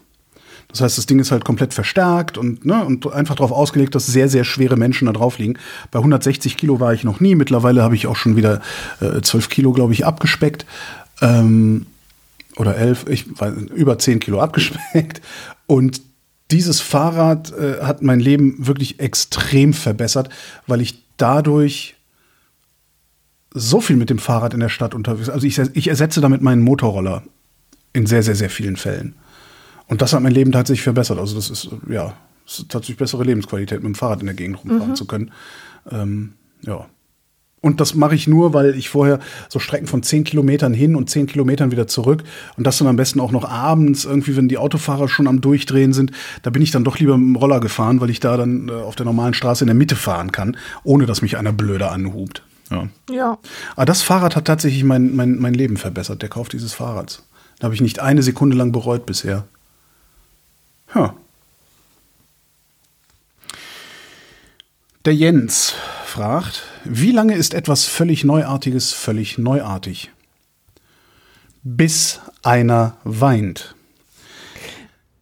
Das ist aber tatsächlich keine so schlechte Frage. Ich habe ja, ich habe ja, aber ja, der so, macht das nur, weil diese Sendung eine völlig neuartige Unterhaltungsmatinee ja, ich weiß schon, ich weiß schon, aber wo, woran ich gerade gedacht habe, war, dass ich tatsächlich ein Problem habe. Ich mache ja so als Nebenjob so ein bisschen Übersetzung Mhm. äh, von Abstracts. Ähm, also pff, im Grunde sind das Zusammenfassungen von Sachbüchern und ähm, meistens werden da im Eingang irgendwelche Phrasen gedrescht, wie zum Beispiel, dieses Buch bietet einen Überblick über die neuesten Studien und die aktuellsten Forschungsergebnisse zum Thema so und so. Und das steht dann da, aber ich sehe, dass das Buch von 2021 ist oder von 2019 sogar oder so. Ja. Und wie übersetze ich das jetzt? Weißt du? Ja. Wie übersetze ich jetzt das, das für einen Markt, der schon viel weiter ist? Nehme ich das Mit mit, das Allerneueste? Nee, das mache ich nicht, weil das ist ja für Audio gemacht. Ach so. Das ist, das ist für, fürs Hören gedacht. Aber meistens versuche ich das dann tatsächlich irgendwie zu umschreiben. Studien der letzten Jahre oder so. Also statt was da steht an allerneueste, allerfresheste und so. Aber ich finde das schon ganz schön, ganz schön krass, dass das tatsächlich so, so ähm, gemacht wird. Also, dass man ein Buch raushaut und ähm, eigentlich sind ja Bücher so angelegt, dass sie ein paar Jahre halten. Ja, die haben doch ein bestimmtes, ähm, also Leben, eine bestimmte Lebensdauer. Und deswegen finde ich das gar nicht so passend, in diesem Medium über die allerneuesten Sachen zu sprechen. Ich Ja. würde das eher in einem Zeitungsartikel oder einem Online-Beitrag äh, bringen. Also etwas, was tatsächlich aktuell ist und wo man auch sofort sehen kann, aha, das ist ein alter Artikel oder so. Ja, mehr kann ich dazu nicht sagen und will ich auch nicht. Will ich auch nicht. Teufel werde ich tun, eine Antwort zu geben. Der Martin fragt, weiß man heutzutage noch, wer Greta Thunberg ist? Was macht sie heutzutage? Haben die von ihr initiierten Proteste etwas gebracht? Ja, wer das ist, wissen wir noch, ne? Ja, das wissen wir definitiv. Ich sehe ständig Bücher von ihr oder Ja. mit ihrer Beteiligung. Ich weiß nicht, ob sich das jetzt so gut verkauft, ob das jetzt Das noch Hot Topic ist. Wahrscheinlich nicht. Glaube das ist ähm, neue Trends haben Greta abgelöst. Ja, genau. mal. Nein, man weiß, also auf jeden Fall weiß man noch, wer Greta Thunberg ist. Die äh, steht auch, glaube ich, immer noch vor der Schule rum freitags, wenn ich mich nicht täusche. Ähm, was macht sie heutzutage? Sie steht noch vor der Schule rum. Also ich, ich meine, die wäre noch, die, die müsste irgendwie in, in, in den letzten Zügen ihrer Schulzeit mittlerweile sein. Die ist ja, glaube ich, inzwischen auch irgendwie 19 oder 20 oder so. Also die ist halt nicht mehr die Jugendliche, sondern eine junge Erwachsene geworden in der Zeit. Haben die ihr von, haben die von ihr initiierten Proteste etwas gebracht? Das ist eine echt verflucht schwierige Frage. Ja, aber ich glaube, wir spüren politisch noch nichts davon. Also, das ist ja, boah, das ist schwer. Da, das ist mit Sicherheit auch was, wo ich weiß gar nicht, vielleicht gibt es schon Bücher drüber oder Forschung darüber. Ich meine, letztendlich hat Greta Thunberg Fridays for Future ausgelöst, eine weltweite Bege Bewegung, die auch immer mal wieder auf die Straße gehen.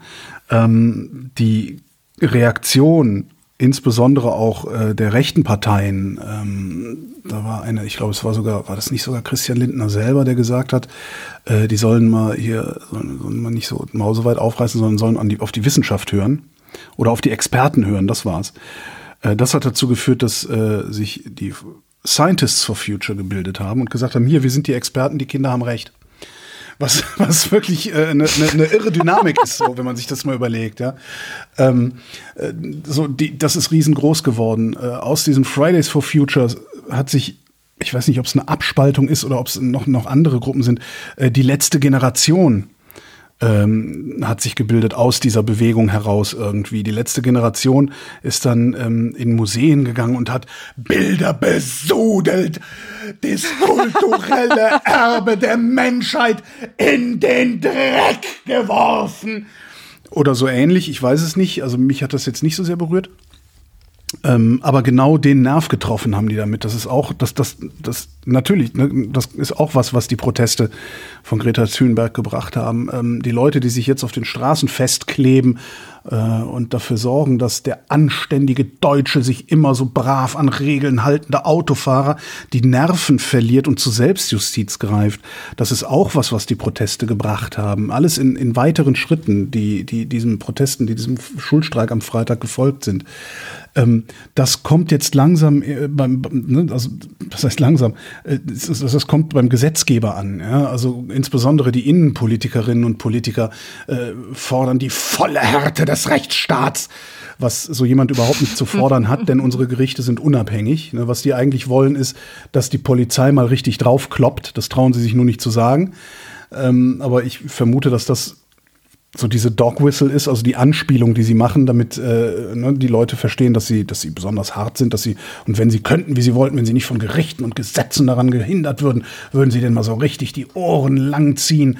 Ähm, dazu kommt es dann so, zu so ganz komischen Gesetzgebungen wie der Ausweitung der Präventivhaft, dass du halt, ähm, das muss nur jemand sagen, da aus, diesem, aus dieser Exekutive, naja, es ist davon auszugehen, dass die Alexandra äh, die Straftat, die sie gestern begangen hat, morgen auch begeht, darum dürfen wir sie heute in den Knast tun solche Sachen passieren.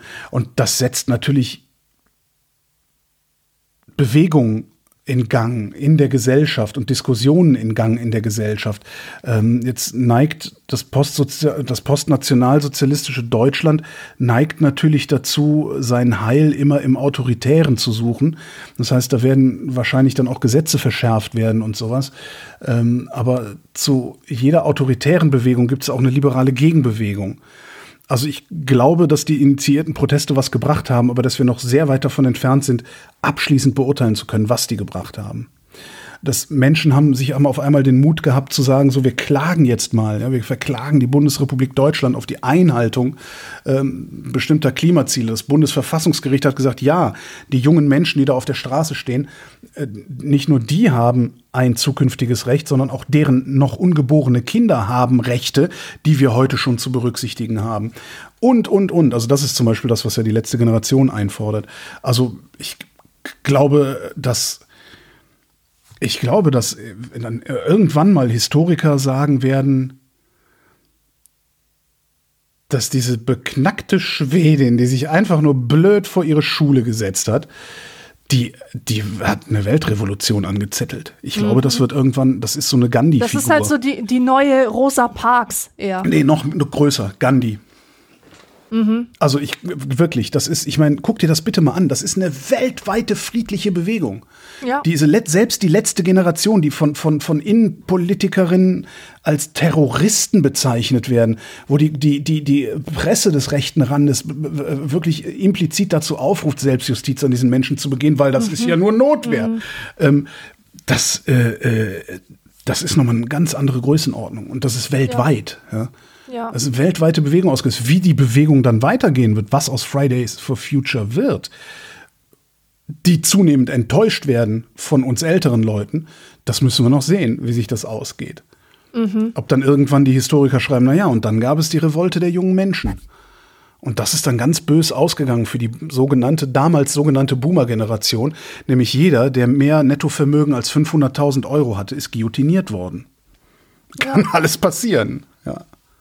Entschuldigung, jetzt habe ich wieder so einen Monolog gehalten, aber mich fasziniert sowas. Ähm, mhm. Mich fasziniert es, mich, mich in, in, also wir befinden uns ja in gleich mehreren Revolutionen, die ähm, wer war denn dieser Philosoph, der hat von Hyperobjekten gesprochen? Das finde ich ein, eigentlich einen, einen sehr, sehr, sehr treffenden, ähm, sehr treffende Beschreibung. Das Hyperobjekt. klingt nach Byung-Chul Han, aber. Nee, nee, ähm, Byung-Chul Han war es nicht. Ähm, schlage ich nachher mal nach. also wir, wir befinden, also ein Hyperobjekt ist ein Objekt, also ein, ein Zustand, ein Objekt, das so groß ist, äh, dessen Grenzen so weit außerhalb deiner Wahrnehmung und Vorstellungskraft liegen, dass du es nicht mehr erfassen kannst, aber es ist trotzdem da. Ist es das der ist Timothy die, Morton? Das kann sein, dass es Morton war, ja. Also das ist die Klimakrise ist ein Hyperobjekt. Ähm, diese Protestbewegung, die, die in, Folge dessen ausgeführt das ist auch wieder sein eigenes Hyperobjekt. Da, da, da passiert eine Revolution. Ja, auch wenn die jetzt erstmal alle damit beschäftigt sind, ihr Studium fertig zu machen und Karriere zu machen und so. Diese Gedanken werden die ja nie wieder los. Ja. Was haben wir mhm. eigentlich damals gemacht, äh, 2019, als wir auf der Straße waren oder 2020 und ja. so? Ähm, dann hast du noch so ein Hyperobjekt, die digitale Revolution. Ja, wir tun immer so, als wäre das so ein Ding, das ist so, ja klar, hatten wir in den 90ern, als alle sich Windows 95 installiert haben. Nee, da passiert gerade irgendwas, dessen Konsequenzen wir nicht ansatzweise ermessen können. Und das ist da so ähnlich. Bei diesem ganzen Greta Thunberg tritt eine weltweite Klimabewegung los. Da sehe ich das ähnlich. Das ist noch, noch lange nicht geschrieben, diese Geschichte. Und wir sind mittendrin und wie cool ist das? Darum amüsieren mich auch diese sogenannten Klimakleber so sehr. Ja, wir sind mittendrin, wie hier Geschichte verhandelt wird. Mhm. Teilweise gewalttätig. Das ist, äh, ich, ich, bin, ich bin sehr fasziniert von unseren Zeiten und gleichzeitig auch sehr, sehr abgestoßen von unseren Zeiten, weil ähm, auch zu diesen Zeiten gehört, dass die Russen wieder andere Länder überfallen. Und ich ja. dachte eigentlich, dass diese Zeiten vorbei sind. Simon fragt, wie esst ihr eigentlich ein Magnum-Eis? Einfach reinbeißen, lutschen oder zuerst die Schokoladenhülle abknabbern? Reinbeißen, lutschen. Lutscher. Wer lutscht denn? Der wer, Lutscher, wer, Simon der Lutscher. Lutscher, ein leerer Lutscher ist das, ein Stiel ohne Bonbon.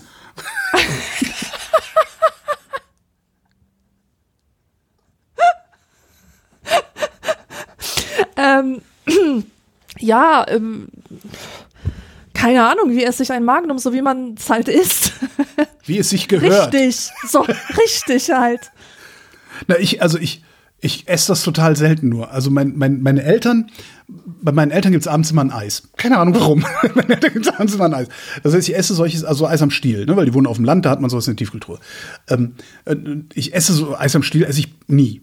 Also ich esse Eis vom, vom Eismann so in, in Kugeln oder wie wir so, im warte, warte, sagen, warte. in Belgien. Mit Eis, mit Eis, am Stiel meinst du damit so Minimilk oder eher Capri-Sonne? Alles. Äh, nicht Capri-Sonne. Ich weiß, was du meinst. Äh, Capri. Heißt, Capri. Äh, Capri. Capri, genau. Das einzige Eis am Stiel, das ich mir selbst kaufe, gelegentlich, ist Kuyamara-Split. Völlig geil. So, so ein, so ein Pseudo-Vanilleeis, äh, wo so Maracuja-Knusper drum ist.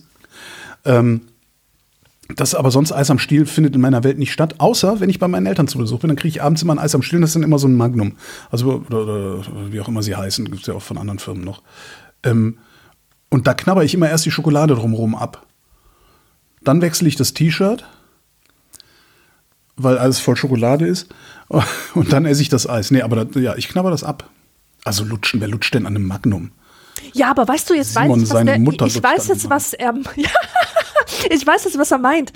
Ähm, dass man quasi das Magnum komplett abknabbert von der Schokolade ja. und dann quasi das Eis ist. Also nicht beides zusammen. Ja, es ist sowohl als auch. Also ich mache, ich kann beides, aber äh, also ich mache meistens esse ich die ersten so von oben so zwei Bissen Schokolade und Eis weg und dann hat sich der Rest der Schokolade schon so sehr zerbröselt, dass ich denke, okay, bevor die komplett auf deinem T-Shirt landet, knapperst du die jetzt runter, bis dann nur noch dieser weiße Pseudo Vanille Eiscreme ja. Kern übrig bleibt. Nee, nee, also bei mir ist immer äh, beides, beides gleichzeitig, sonst macht das für mich keinen Sinn. Das gehört zusammen. Das Eis und die Schokolade, die gehören zusammen. Hm.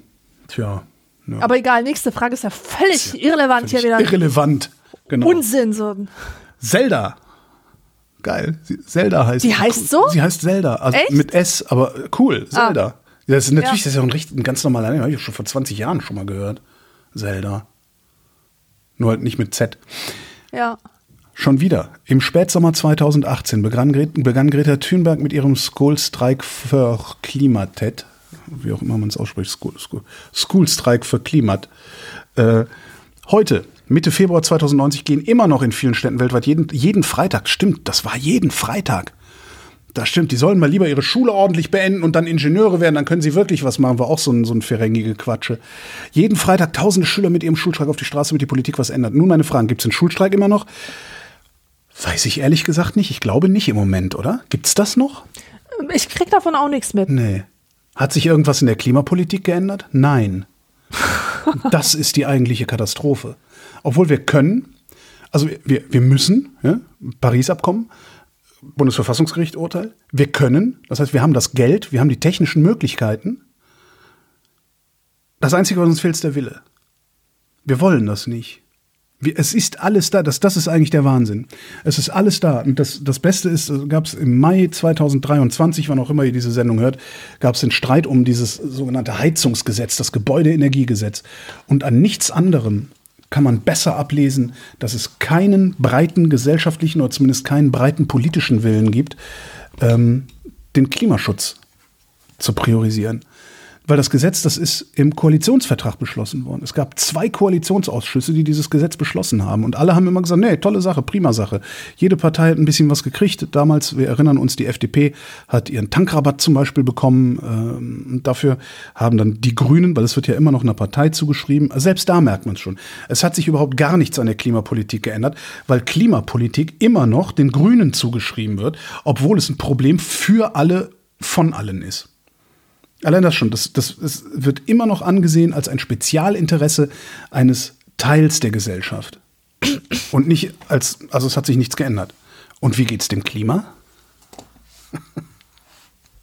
Ja, dem geht's entsprechend. Schlecht. Frankreich trocknet gerade aus. Ist ja auch mal ganz interessant. Vielleicht gibt es ja auch jemanden, der diese Sendung in ein paar Jahren hört.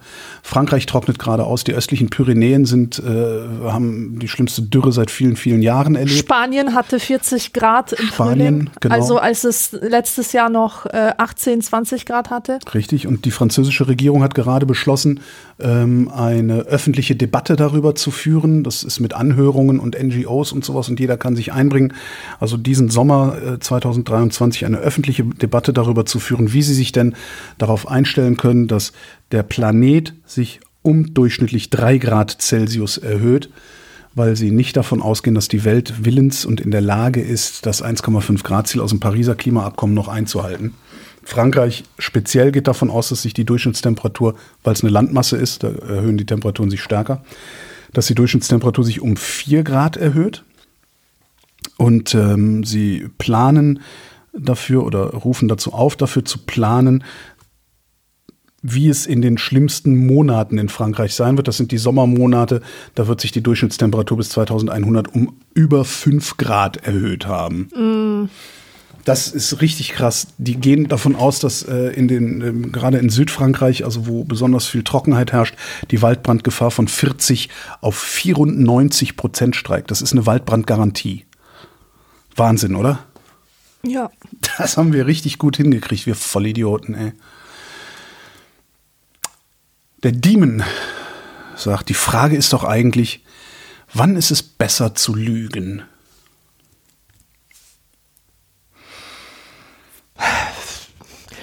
Ich Es würde sagen, wenn man, nee. wenn man dadurch jemanden oder sich selber schützt vor etwas, das sonst schlimme Konsequenzen hätte.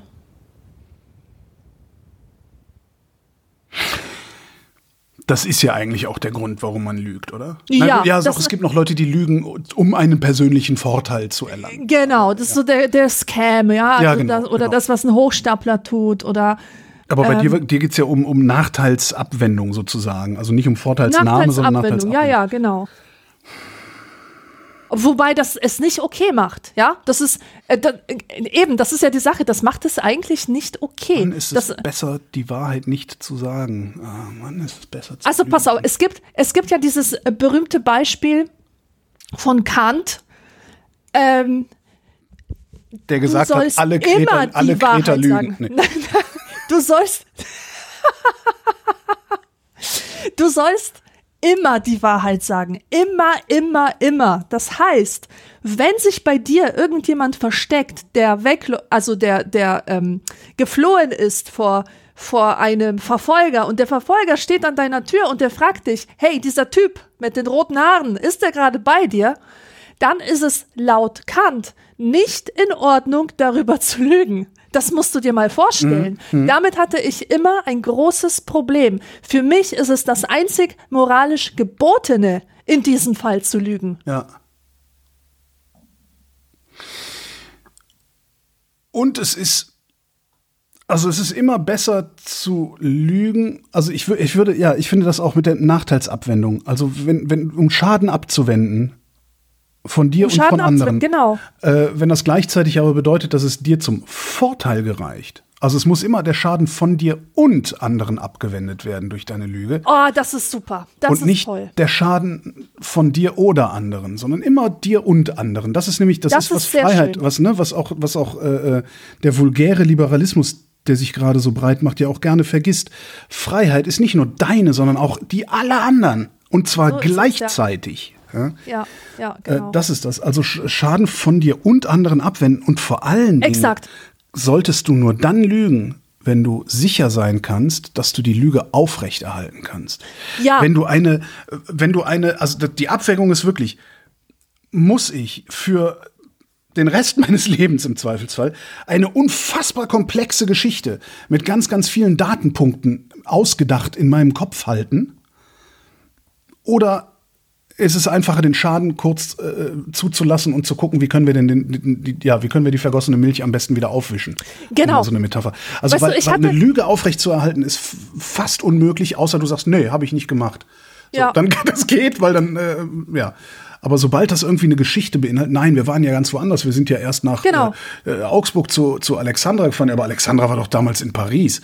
Ja, nein, das war die andere Woche. Äh, und dann verstrickst du dich und dann, äh, Ja. dann hast du Doppelschaden angerichtet. Ja, genau. Und weißt du, ich habe gerade so ein Beispiel im Kopf. Ähm, nehmen wir mal an, weil das ist nämlich etwas, das habe ich mal geträumt und das ist mir so eindrücklich im Kopf geblieben. Ich habe geträumt, ich bin in einem Hotel und ich habe in diesem Hotel geraucht und dann habe ich die Kippe irgendwie im Bett so äh, ausgedrückt quasi. Wa- was man halt so macht auf jeden- im Hotel. Was man halt so macht. Auf jeden Fall sehe ich mich dann so am Hotel entlanglaufen und ich sehe, oh oh, das Zimmer, wo ich wohne, steht in Flammen und Mhm. erfasst immer mehr und das ganze Haus steht in Flammen. Und ich denke mir in diesem Moment im Traum, also wenn ich jetzt weglaufe und ich sag niemandem was, dann halte ich den Schaden von mir fern. Mhm. So, kommen mir ein paar Leute entgegen vom Hotel und sagt so, haben Sie gesehen, was ist passiert?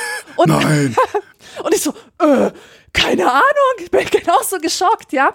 So, das ist so ein typischer Fall. Ich halte den Schaden von mir fern, weil ähm, ich war's nicht, weißt du? Also ich werde jetzt nicht geschimpft dafür, aber mit meiner Lüge sorge ich dafür, dass die ein Problem haben, nämlich ähm, bei der Ermittlung, ja, was ist passiert? Wahrscheinlich wäre es gar nicht so schlimm, wenn ich sagen würde, ich war's, ja, weil dann könnte man sagen, okay, Versicherung und so, war ein Unfall.